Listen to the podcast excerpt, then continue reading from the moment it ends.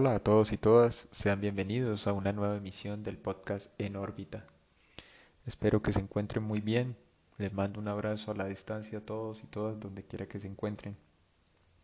Me había ausentado un poco por, temas personales, por tema de trabajo y, y recién espero poder retomar en forma y de manera más continua, más regular, con mayor regularidad los podcasts con todos ustedes para estar compartiendo.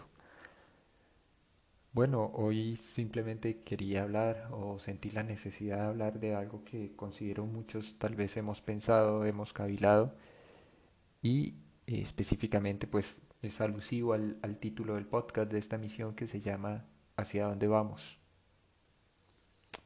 ¿Hacia dónde vamos? Es una pregunta que inherentemente pues nos, nos cuestiona a todos, nos interpela por igual y que trata de entender cuál va a ser el rumbo de acción y hacia dónde, tanto como individuos, sociedad y como colectividad, nos estamos dirigiendo, hacia dónde nos estamos dirigiendo, hacia dónde vamos. Ha crecido la audiencia del podcast, cosa que agradezco mucho. Hay personas ahora que nos escuchan desde países que pues jamás pensé que lo harían, ¿sí? Tenemos oyentes de Rusia, de Portugal, de Bélgica, entre otros lugares más del, mundo, del planeta. Estoy muy agradecido, ¿verdad?, con todos ustedes. Y bueno, creo que eso es una pregunta común que todos nos hemos hecho. ¿Hacia dónde nos dirigimos? ¿Hacia dónde vamos? Ya no como una mera pregunta de corte existencial, sino práctica. Y creo que la pregunta cobra mayor validez a la luz de todo lo que ha venido ocurriendo en el último año y medio, es decir, desde marzo del 2020, cuando empieza todo este caos, toda esta locura, toda esta histeria colectiva relacionada con la pandemia, a la fecha. Ha resultado molesto, ha resultado incómodo y ha resultado preocupante para muchos, desde, diferentes perspectivas, claro está, todo, absolutamente todo lo que ha ocurrido. Eh, independientemente de los neologismos, de los términos adoptados por los gobiernos, repetidos hasta la saciedad por los medios de comunicación, más que hablar de una nueva normalidad, creo que ahora y pues nos encontramos en un punto bastante particular, ¿cierto? Eh, en un estado de cosas en la cual simplemente la mayoría de gobiernos de países, de naciones, se han visto obligados literalmente a una apertura. Llámesele gradual, llámesele como quiera, pero una apertura, en la cual, entre comillas, se han flexibilizado las restricciones. Y sin embargo, cuando se trata de ver el conjunto global de cosas, el panorama general, pareciera que aún no se ha definido muy bien el norte. ¿Sí? La economía en términos generales, ¿sí? independientemente de una definición estadística, macroeconómica, una postura microeconómica, pues se ha quedado anquilosada, anclada muchos puestos de trabajo se han perdido, muchas personas, como dicen en Europa, en España particularmente, han entrado al paro, en el paro. Y aquí en Latinoamérica no ha sido la excepción. Sin embargo, pues hay como una capacidad de permanecer, de luchar, hay un instinto de supervivencia general, social entre las personas, las multitudes, y se continúa tratando de ver qué se puede hacer, que se puede emprender, que se puede desarrollar, lo cual es muy loable, es admirable. Al final de cuentas y al final del día, pues resulta enigmático casi que descifrar qué está ocurriendo, hacia dónde nos dirigimos. En este punto, oficialmente, pues lo que hay es una campaña de vacunación masiva en todo el globo. Hablan del 70% en cada país, respectivamente el 70% de la población mundial vacunada se trata de la campaña tal vez más grande jamás desplegada y llevada a cabo. Y al margen de eso, pues se insisten restricciones ya como eh, del tapabocas, el distanciamiento y, y, cosas demás que creo que, que nos han desconectado un poco. Y digo desconectado en qué sentido. No sé si será el caso de los oyentes del podcast en órbita, pero muchos de los allegados, muchos de los contactos de este servidor manifestaron más que incomodidad cierta sensación de desasosiego, cierta eh, intranquilidad relacionada con simplemente no saber qué hacer o hacia dónde se dirigía todo o, o simplemente qué iba a pasar con sus vidas, porque de alguna forma sintieron que perdieron el control, que se hallaban fuera de control. ¿Sí? Entonces, ¿qué ocurrió?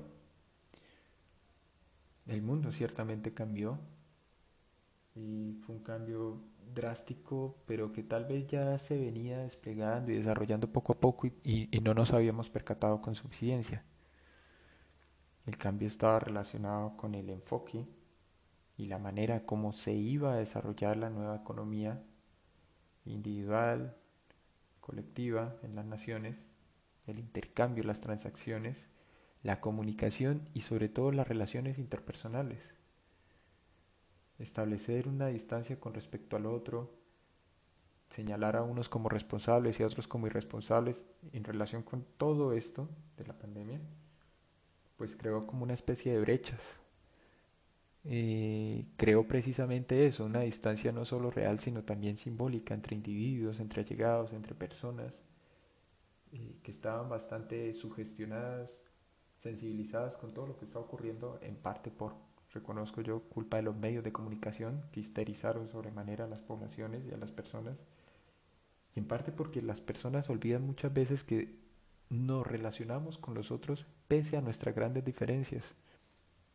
Todos compartimos en común el miedo a la muerte, el temor a la enfermedad, a lo desconocido. Y aquí esta vez se creó fue un mundo dividido en dos pequeños grupos o más bien dos pequeños bandos aquellos que estaban totalmente convencidos de la gravedad del asunto y ese otro grupo que no lo minimizó pero que se dio cuenta que habían cosas demasiado extrañas sucediendo en torno al mismo. Ojo, y aquí quiero ser enfático, sin teorías de la conspiración, sin ideas extrañas o desfasadas, simplemente observando datos, cifras reales, oficiales. ¿A qué voy? ¿Qué intento sugerir? Eran dos pequeños grupos en comparación con los el gran grupo que detenta el poder, y no me refiero a los políticos, sino a quienes mandan, obviamente dirigen a los políticos, que aquí no tiene que ver con logias ni sociedades secretas, es, es simplemente cómo se distribuye, cómo se maneja el poder en el mundo. Al final, decía un escritor, basta con seguir los rastros del dinero para ver hacia dónde conducen las cosas, hacia dónde llegan, hacia dónde desembocan. Conspiraciones es aquellas de las que nunca se llega a saber absolutamente nada. Todo lo demás son obviedades, son realidades. Y en ese orden de ideas sigue siendo incierto. Nuestro destino como civilización, como, como colectividad. La raza humana pues se encuentra en un punto extraño de no retorno, estoy convencido de eso, una encrucijada, donde no solo va a cambiar el sistema económico, educativo, social, sino la base misma del ser humano va a ser transformada Hace poco escuchaba a un analista, un geopolítico español, y afirmaba que a sus 58 años estaba totalmente seguro de que iba a fallecer y no iba a alcanzar a ver todo el conjunto de cambios que se avecinaban y más aún los efectos, las consecuencias, el coletazo que iba a dejar todo esto. La gente habla ahora de la necesidad de una recuperación económica, o por lo menos los gobiernos, independientemente de si son de izquierda, derecha, republicanos, demócratas, de centro, da igual el, color político. Todos insisten en el tema de recuperación económica. Todos insisten en la necesidad de retorno presencial, ¿no? Sobre todo el sistema educativo, en todos los niveles formativos. Pero muy pocos han reparado en, a nivel individual, qué pasó con la persona, con el ser humano, sea hombre o mujer. Se produjo un cambio y una transformación pareciera imperceptible, pero muchas personas están totalmente seguras y convencidas de que las cosas nunca más volverán a ser como antes. Y vuelvo y repito, no tiene que ver con esa noción de nueva normalidad, nueva normalidad que tanto insistieron durante meses a través de los medios, sino que es más bien la sensación de que algo ha cambiado totalmente y que se ha perdido el control. Esa noción de control es prácticamente parte del fundamento de nuestras vidas diarias. Cuando tenemos el control, pues gestionamos el día a día, las actividades, sabemos qué hacemos, por qué lo hacemos y eso nos da un norte, un horizonte. No estoy diciendo que la gente haya abandonado sus proyectos de vida, sus proyectos personales, pero se hicieron conscientes de que tal vez nunca antes como ahora, en cualquier momento, por una contingencia mayor que escapaba a su comprensión y a sus capacidades, a su mando, simplemente al final cedían el poder, cedían su control. Es muy, muy extraño. Es difícil, digámoslo, simplificarlo tal vez, pero ciertamente es también difícil descifrarlo en este instante. Después de la vacunación que viene y de la apertura, el retorno vuelve el mundo a su mismo flujo continuo, dinámico, caótico, hiperacelerado. Aquí no estoy hablando solo, digamos, de cambios de tipo geopolítico, obviamente de nuevo tipo de relaciones en un mundo ya multipolar, si se quiere, sino a nivel individual. Estoy pensando simplemente como, como una persona más del común. ¿Qué pasa con todos nosotros? ¿Qué pasa con el grueso de la población? Ciertamente pues seguimos haciendo lo mismo, ¿cierto? Trabajando, conversando con los allegados, definiendo gustos, intereses, afinidades, etcétera, etcétera. Pero más allá de eso, que sigue.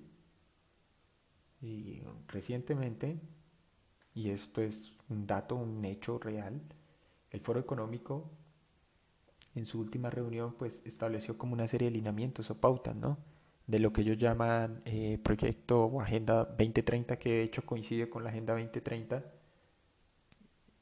de, de la Organización de Naciones Unidas para el Desarrollo, hablan del desarrollo, ¿cierto? Y en el caso del Foro Económico Mundial, pues han planteado algo así como un gran reseteo, un gran reinicio, que según ellos mismos, gracias a la pandemia y lo que obligó a hacer a las naciones, al mundo y a la sociedad en general, pues se convirtió en el catalizador perfecto para todo ese conjunto de cambios que ellos plantean y proponen. Aquí, pues no solo es un cambio de modelo económico, porque literalmente están hablando de la despersonalización de la economía, ¿cierto? sino que más bien están planteando es algo así como el hecho de que vivamos en un nuevo mundo con una nueva regla de juego y unas nuevas condiciones, que según tal cual lo plantean es lo que más nos va a beneficiar como sociedad. Hay una preocupación no solo del director del Foro Económico Mundial, de los panelistas, de los asistentes, sino de todas las grandes organizaciones donde intervienen las Big Tech, las compañías más grandes de tecnología del mundo, donde intervienen metacapitalistas, personas que con creces superan a los multimillonarios que son públicamente conocidos. Y es básicamente el tema de recursos, de recursos. Con cierta gradualidad creo que en diferentes podcasts he llegado a tocar el tema y uno se pregunta, ok, sí es cierto, debe haber una gestión más eficiente de los recursos, de los recursos actuales disponibles, de los recursos existentes. Pero esto debería hacerse en consenso. Es curioso que en esos países mal denominados democráticos, simplemente y de forma arbitraria, perdón, es curioso que en esos países denominados democráticos no se considere con suficiencia o no se permita una participación un poco más activa de la población en general en asuntos que son de interés nacional, público que competen a todos por igual. Las decisiones que se están tomando obviamente son unilaterales. Perdón, son tomadas por unos pocos y son tomadas a espaldas del gran público, de las masas, de las multitudes. Y no por una falta de cualificación, sino es simplemente porque es información que se mantiene un poco alejada del escrutinio, de la vista oficial. Por eso es que creo que hoy más que nunca vale la pena interpelarse y preguntar hacia dónde nos dirigimos, hacia dónde vamos. Quien tenga la respuesta en este instante puede compartirla o bien puede arrojar algo de luz o puede dejar fragmentos. Más que estar preocupado que, o que fijar una posición fatalista, estoy o me considero parte de ese pequeño grupo que es consciente de que nada volverá a ser como antes, al margen de la pandemia obviamente, sino que más bien va a ser tan, pero tan radical el conjunto de cambios que se avecinan para nosotros que deberíamos ser capaces de tener al menos una parte, un fragmento de la información para saber cómo reaccionar, qué hacer, cómo adaptarnos lo mejor posible, ¿no? Que al final es lo que terminamos haciendo como especie. Eso es lo que quería compartirles el día de hoy. Les reitero, en redes sociales eh, me encuentran como arroba tuto201333, en Twitter, en Instagram para aquellos que deseen intercambiar información, opiniones, pueden escribirme al correo en orbitapodcast1.gmail.com para aquellos que deseen participar o si creen que es de algún valor o interés este trabajo que se realiza en el podcast, pueden aportar vía PayPal en orbitapodcast1.gmail.com. Un abrazo a la distancia para todos y nos veremos en una próxima emisión.